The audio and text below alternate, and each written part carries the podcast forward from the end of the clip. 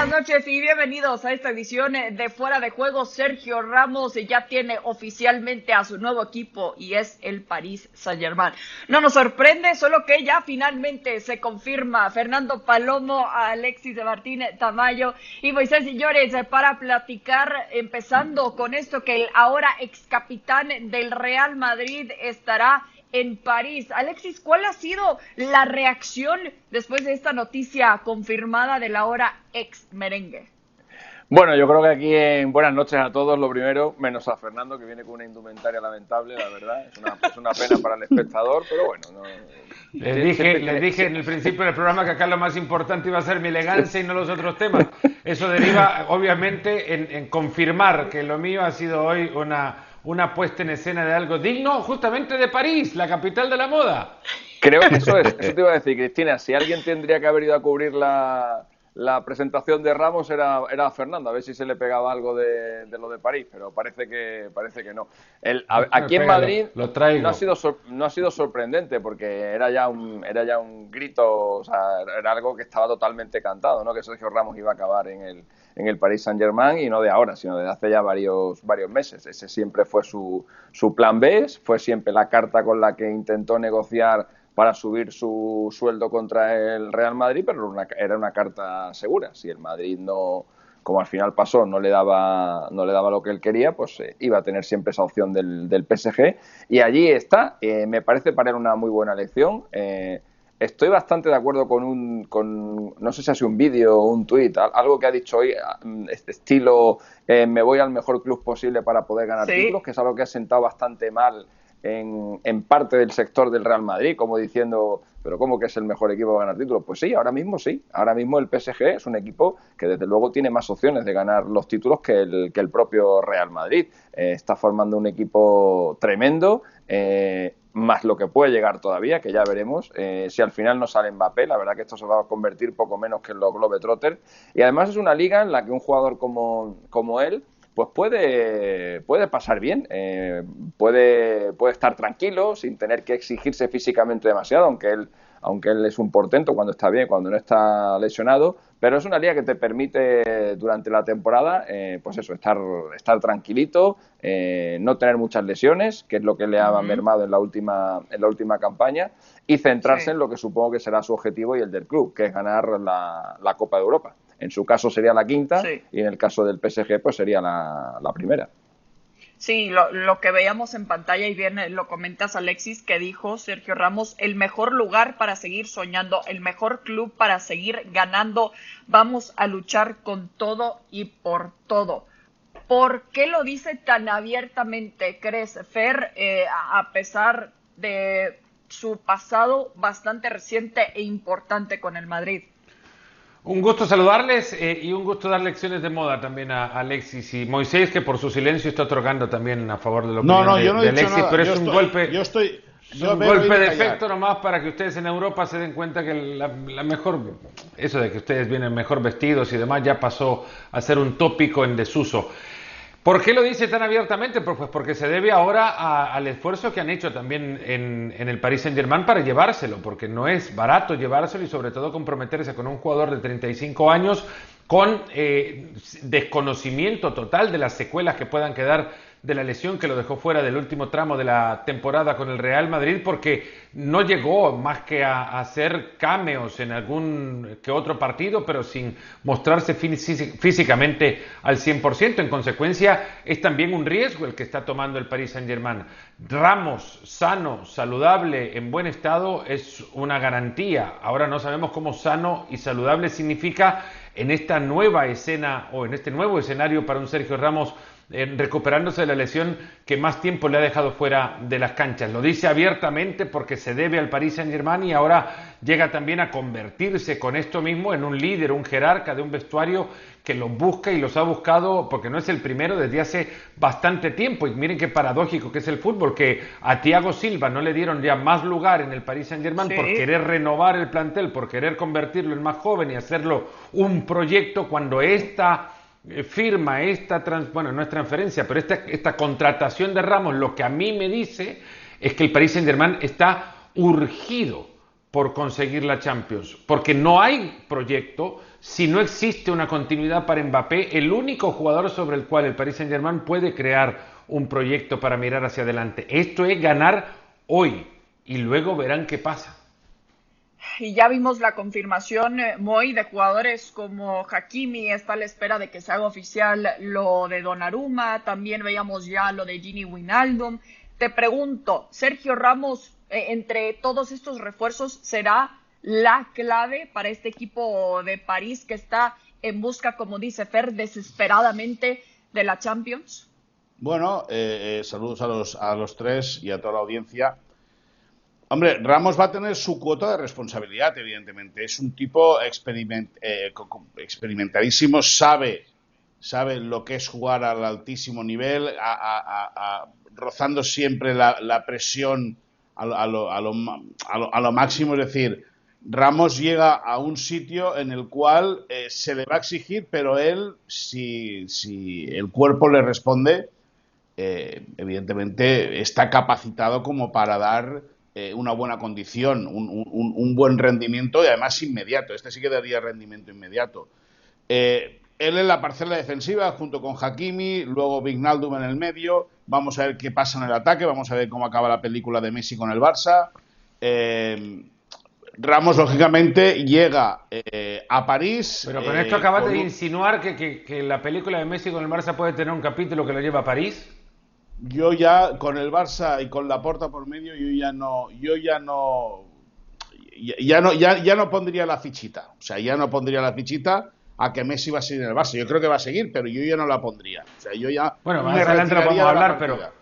Pero, pero está difícil que, que, alguien les crea que el fair play financiero está siendo respetado con semejante, no, no, semejante plantel. sí, pero, pero ellos mientras van tirando, van tirando. Es decir, en algún momento alguien les dirá quieto parado, pero, pero mientras eh, van sumando. Se está hablando ahora que el país Saint Germain puede sumar a Pogba, es decir, eh, yo qué sé, es que al final, al final. Eh, Oye, y, no sería, no sería más fácil que el PSG se fuera directo a, ahí a, a, Lausanne, que es donde están las oficinas de UEFA, y comprara directamente la Champions, que dijera, a ver, ¿cuánto vale, cuánto vale la copa esta? eh, venga, 100 kilos, toma, venga, me la llevo para casa y ya que se queden tranquilos, porque los, los, dispendios que hacen todos los años es que son absurdos, pero que te, cómprate la copa. Bueno, pero van a terminar dejando una lección maravillosa para el fútbol, además, porque el fútbol no se compra. El, ganar en una cancha no se puede comprar.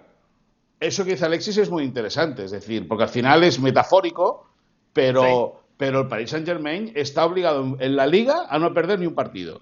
O sea, todo lo que sea perder un partido de la Liga con el equipo que tiene ahora, eh, eh, significaría, eh, bueno, que, más que, que, más que un ridículo, punto número uno. Y luego sales a Europa a pelearlo todo, o sea, a pelear la fase de grupos y a meterte en la final y ganarle. Está obligado el Paris Saint Germain a levantar eh, eh, la, próxima Copa Pero no por Ramos. A ver, Moy, que no se vaya a no, no, no, no, porque, está estamos hablando de la llegada de Sergio no, por Ramos, obliga por, Hakimi, por, la invasión. Estaban obligados, estaban obligados antes. estaban obligados antes. Mbappé, por Neymar, tenían un plantel para ganar la Champions, pero es que tenían un plantel para ganar la Champions antes que llegara Neymar incluso. Pues ya estamos hablando de la cuarta temporada de Neymar en este equipo y, y mirá lo que están haciendo, ¿no? Eh, Berratti, un Paredes en la mitad. No estamos hablando de supuestos, son los que va a tener el Paris Saint-Germain la próxima campaña. A Ramos lo dejaría eh, quizás más por la, por la por, como, es, como último defensor que antes y poner a Marquinhos arriba para que Marquinhos pueda juntarse mucho más con Paredes, pero eh, esta realidad es, es un equipo que, como bien dice Moy, no puede perder contra ningún gigante del mundo y le va a pasar. Porque le ha pasado, perdió la liga sin Ramos, y sin Vignaldum y sin que, no estamos hablando que son jugadores que van a ganar títulos y sin Hakimi perdieron la liga ante Lille. Si eso no hizo reírse a alguien. Pero eh, está también, si estamos hablando de inversión, entonces, como dices Alexis, de que vayan directamente a comprar prácticamente ya la orejona, tendríamos que decir lo mismo y se ha dicho también a lo largo de los años de parte del Manchester City por lo mismo, de la inversión tan importante. ¿Quién está más obligado eh, en estos momentos? ¿El plantel que tiene el Paris Saint-Germain y la inversión entonces para la próxima temporada o sigue siendo el equipo del City?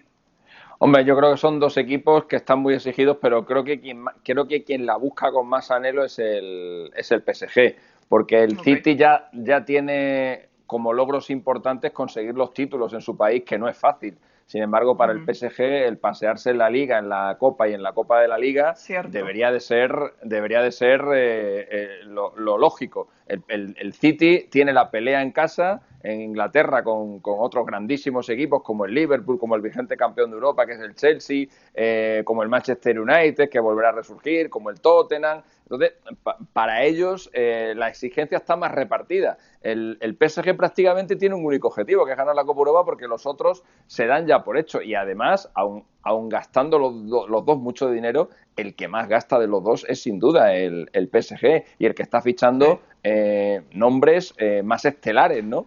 Eh, el Paris Saint Germain no se daría, el Paris Saint Germain no iría a comprar a, Stones, por ejemplo. El Paris Saint Germain no iría a a comprar, a, bueno, no, no, buscaría a Foden o no crearía un Foden, eh, o no buscaría a Rodri, por ejemplo, no lo buscaría en absoluto, paga mucho porque el, Paris, el Manchester City por un jugador como Rodri la temporada pasada porque el, el Atleti sabe perfectamente que lo quiere Guardiola porque lo necesita para su equipo eh, el Paris Saint-Germain no haría ido a buscar a Gundogan en su momento. Paga mucho el City porque saben que tiene la plata y porque saben que Guardiola lo quiere para su funcionamiento. Eh, gasta muchísimo más el Paris Saint-Germain en jugadores que, no estoy seguro que le garanticen absolutamente nada. Sí. Sí, 100% va, va a ser muy interesante y es bien eh, lo que dices, ¿no, Fer? Acá no se trata realmente de crear a jugadores, sino de traer a estrellas. Lo primero, Pero hablando de, lo primero, perdona Cristina, lo primero será ver eh, a quién van a poner de portero. Porque teniendo a Keylor Navas y a Donnarumma, ya, ya, y ojo, que, Keylor Navas de tienes suplente un problema, ¿no? Eh, Keylor Navas de suplente es incómodo. Keylor Navas de suplente es, una piedra en los dos zapatos. Y Donnarumma, después de lo que te ha costado también, con lo cual a ver qué haces. Es que es, que es muy complicado también esa gente. No, aquí a Pochettino, no es complicado, es muy fácil. Con lo que le ha costado, bueno, Donnarumma llega gratis, evidentemente pero le van a pagar un montón de dinero y con lo que le van a pagar a Donnarumma y el futuro que tiene, cualquier técnico sabe perfectamente. A ver, me han comprado a un arquero que, le están pagando tanto por mes y que además tiene 22 años y que tiene un futuro bárbaro y yo lo voy a dejar en el banco, tonto seré. Pochettino no lo va a hacer. Bueno, bueno, cuidado, eh, cuidado, que está Sergio Ramos, eh, que es el amigo íntimo de Keylor Navas, eh, y que, que, que, hace hace cuatro años que Hace cuatro años que Parrizagalaba estaba fichado por el Real Madrid y levantó la mano Sergio Ramos y dijo, este no viene, que tiene que jugar Keylor. Y Zidane dijo lo le mismo. Tendrían que dar las gracias, le, tendrían que dar las gracias a Sergio por eso. Bueno, no lo sé porque, no lo sé porque al Madrid le costaba 30 millones de euros y un mes después lo vendieron por 80, con lo cual... Bueno, con eso tenemos que cambiar el tema, aunque ya también tocaron un poco y sé que tienen ganas de hablar del futuro incierto todavía de Leo Messi y es interesante lo que dijo Tebas al respecto. No sé si Messi empezará la liga con el Barça, si no hay salidas es imposible que siga. ¿Qué tan cierto es esto que dice Tebas Moy? Bueno, pues, pues evidentemente Tebas juega con, con información y, con una realidad, que es que él, sabe cuál es la, situación económica del Barça, cuál es el límite salarial, dónde está, el Barça está, eh, tiene que bajarlo prácticamente de 110 a 60, eh, eh, ese porcentaje, y, se trata en, dar salida a jugadores, y dar salida no, no, es, ya no es solo regalar, es decir, es darle una, una salida con sentido. yo creo que Tebas sabe, está apretando mucho, porque se ve en estos momentos ganador de la, de la partida ante Joan Laporta, que insiste el presidente del Barça, esta noche lo ha vuelto a decir en un acto con Ronald Koeman, que está muy tranquilo ante la situación de Messi, la noticia sería lo contrario, que dijese que está intranquilo. Lógicamente, el mensaje que tiene que lanzar el presidente del Barça eh, eh, es ese, ¿no? El, llamar a la tranquilidad, básicamente, porque él durante la campaña electoral apretó también mucho con el hecho de que con eh, siendo él, si, si, él es si él iba a ser el presidente, lógicamente Lionel Messi tendría muchas más posibilidades de continuar. Messi y el Barça están de acuerdo en todo, en todo. Ahora falta, lógicamente, que el Barça se ponga de acuerdo con la Liga, y la Liga lo tiene muy claro. Eh, la Liga va a apretarle al Barça para que baje esa masa salarial de manera urgente. Eh, y ESPN ha podido hablar esta, esta hace un rato con, con gente de alta gama del club y las paradas, las, las salidas están completamente paradas hasta el punto, hasta el punto de que ya el mensaje que se empieza a deslizar es que Kuman no vería mal que continuase Coutinho, cuando Coutinho supuestamente era uno de los que se podría o se quería hacer caja. Y ahí se abre otro debate. ¿Qué pasa con Griezmann? Porque al final es Messi, Griezmann, eh, alguien tiene que salir para que empiece a cuadrar la caja. Además con la opción de Dembélé, ¿no? Pero sabemos que eh, recientemente se lesionó, así que esa salida también se le puede complicar. Alexis, más allá de lo que se puede significar, que ya lo platicamos mucho cuando salió ya el famoso eh, Burofax, lo que significa un posible Barça sin Leo Messi, ¿qué significaría para Tebas y compañía de que se fuese Leo Messi de la liga?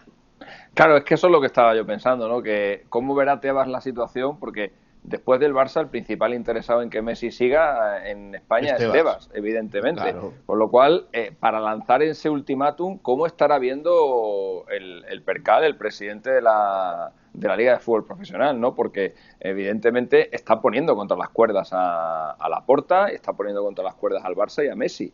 Eh, les está diciendo que no les va que no, que no les va a permitir que se salten el límite salarial y les está instando a que a que a que rápidamente recorten recorten gastos.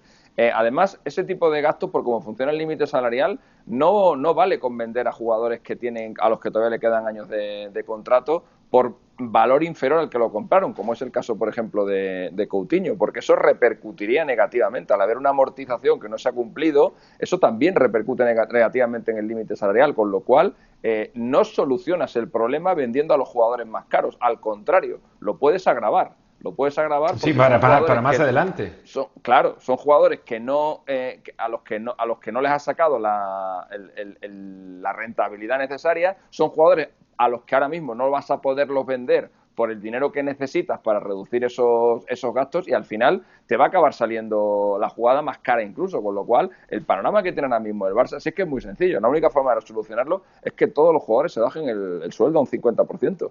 Es la única manera de, solucionar este problema. Y, no, y, hay dos cosas que me llaman... Alexis, y Alexis, perdón, o, otro camino eh, para arreglar el tema de la masa salarial, ¿eh? es que Messi no firme. Claro. O sea, si, Messi no, firma Messi, bueno, eso es otro. Eso, eso, ya, eh, trabajar gratis no debe hacerlo nadie. Pero si Messi no sigue, se arregla el tema. Y es lo que hablamos eh, eh, antes con Cristina. Es decir, la Porta tiene dos caminos. O arregla al Barça o arregla al Barça. O se arruina con Messi. Una de las dos. Ahora no puede, ahora no puede firmar a Eric García.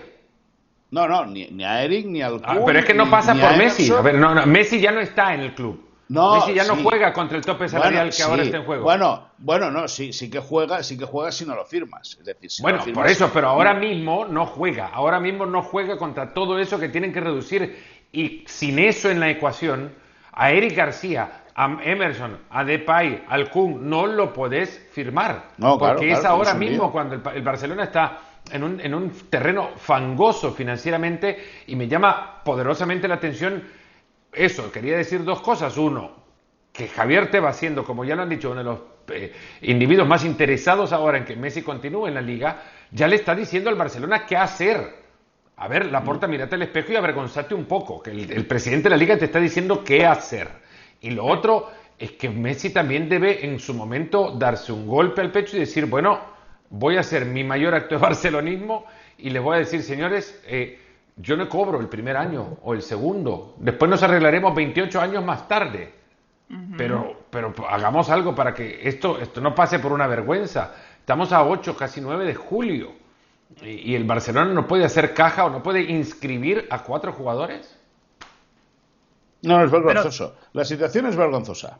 Vergonzosa, pero pero completamente. Pero, al final, pero los jugadores, pero los jugadores del Barça no entienden, no entienden que en todos estos años, en los últimos 3, 4 años, han estado cobrando unos sueldos que están muy por encima de los que se han cobrado en, otras, en, otras, grandes plantillas europeas. Pero los jugadores en ese momento firman un, acuerdo. pero perdón un momento, Fernando, que, acabo la argumentación. Digo, tú le dices a un jugador del Barça, vamos a ver, eh, tu sueldo de un jugador de tu clase en el PSG o en el Bayern Múnich o en la Juventus o está cobrando tres veces menos que tú.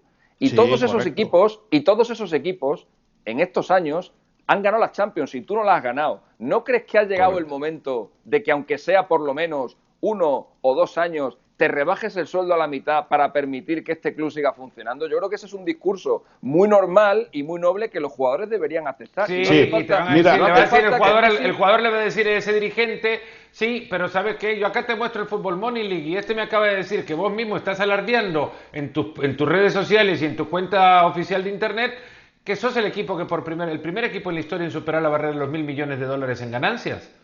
¿Qué me quieres decir a mí de rebajar? ¿Por qué no empiezas a gestionar mejor bien tu plantel y me decís y, te pones vos a ordenar tus números antes de decirme a mí qué, qué, es lo que tengo que hacer yo con los míos?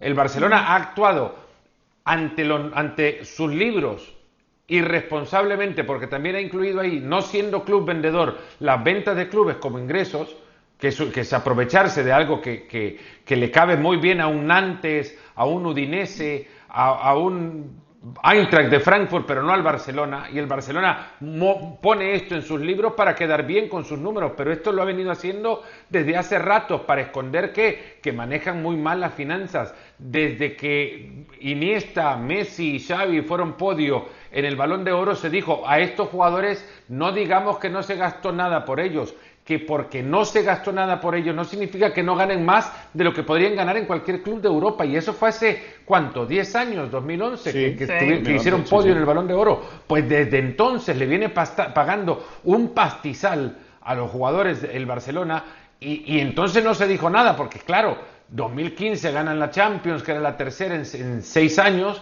y de ahí en más eh, los números siguieron creciendo y no llegaron a esas Champions que bendecís sostienen también las finanzas de un club.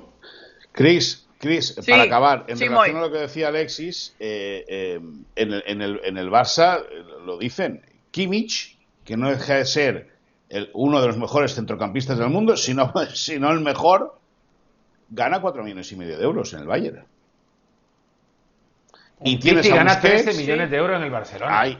Ahí, ahí está, es que y ahí Pero ¿quién es el tonto? ¿Quién es el tonto?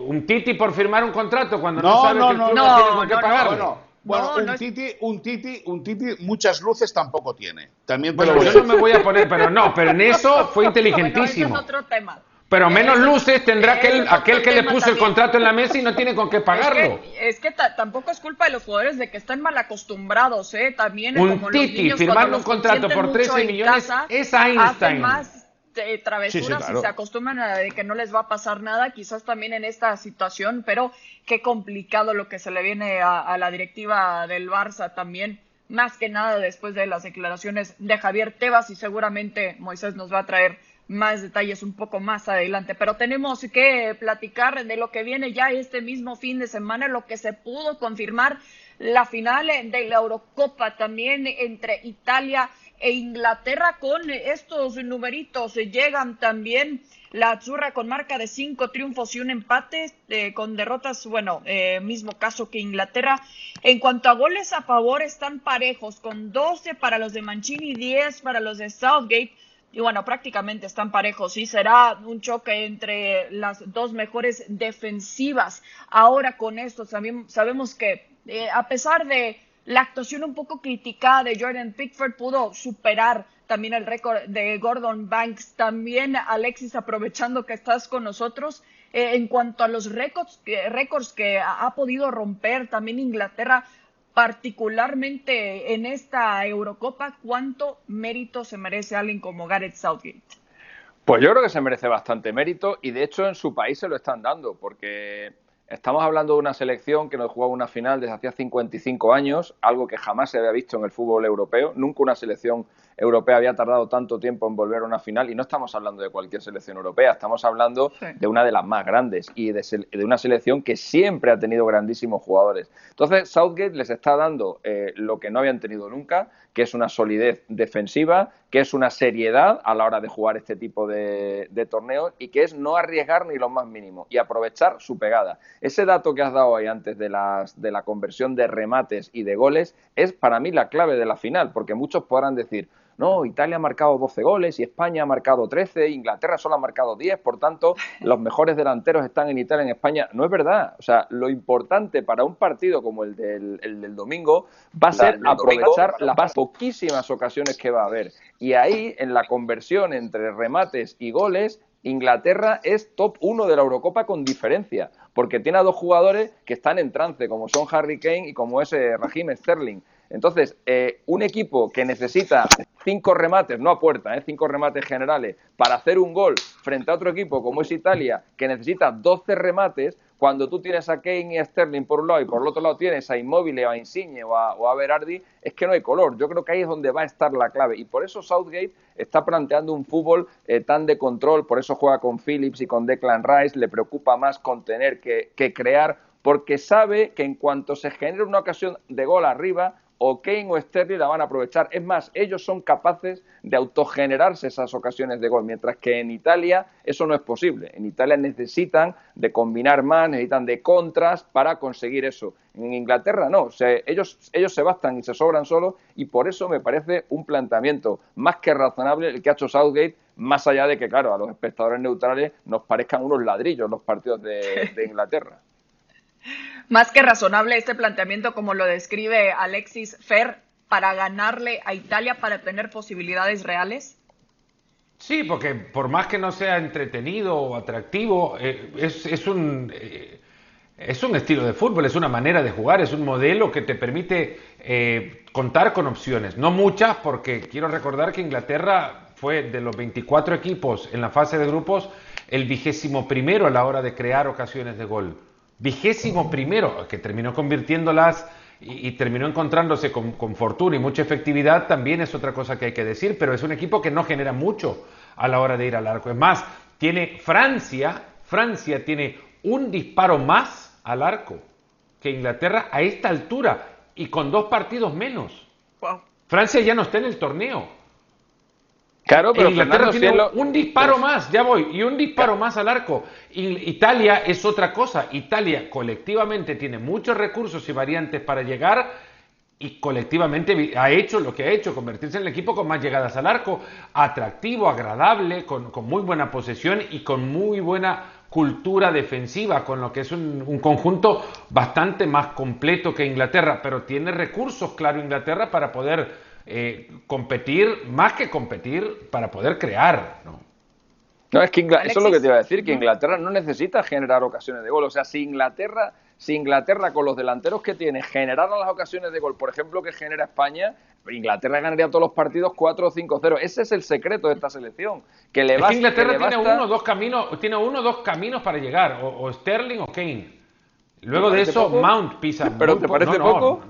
No, me parece poco, pero digo, para hablar de un colectivo, de un colectivo con, con, criterio colectivo y organización, hay que darle méritos al entrenador. Luego de esto, nada más te pongo lo mejor que tengo y lo mejor que tiene Southgate no es por Southgate, es a pesar de él. Pues ah, yo, a, mi, a, mi modo, a, mi modo, a mi modo de entender, y si, y si se me permite, a mí me da la sensación de que Inglaterra tiene jugadores para poner en escena un fútbol mucho más vistoso.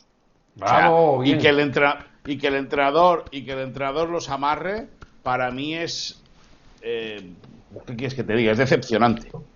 Decepcionante. En cambio, Italia, Italia siempre va a tener ese gen eh, competitivo, ese gen, eh, ya no te digo amarrategui, que también, pero lo, llevamos hablando desde, desde, que comenzó la Eurocopa o, o, desde las clasificatorias para llegar a esta Eh, Italia le ha dado, eh, Mancini ha sabido aglutinar a un grupo de gente y ese grupo de gente hablan todos el mismo idioma, que es intentar jugar a la pelota y jugar a la pelota con gusto y con criterio. Y cuando no se puede jugar con gusto y con criterio, pues nos metemos atrás como o, intentan taponar al rival como sucedió el pasado martes contra España. Es decir, España dominó el partido de cabo a rabo, pero ese instinto ganador pues hizo al final que Italia pues se lo llevara. Sí, además lo que hemos escuchado de parte de los mismos jugadores eh, de Italia, de Roberto Mancini, es que al menos les ha permitido también liberarse un poco, que es un poco distinto a lo que describen también de Gareth Southgate. Chris, pero con eso- Southgate de sí. los técnicos en la final va a ser el más italiano. Así pongámoslo. Ah. ¿Con ¿Qué- quién qué? vais? ¿Con quién vais en la final? ¿Con quién A vais? Yo ver, con Inglaterra. rápidamente. Claramente. Inglaterra, Alexis. Sí. Fer, A mí me gustaría que gane Italia. Ok, muy. Yo, yo estoy con el de arriba, con Italia Ok. también. Yo creo que Italia, por lo que ha demostrado también al menos en esta Eurocopa, pero la localía va a ser importante. Nos vamos, eh, nos vemos hasta la próxima.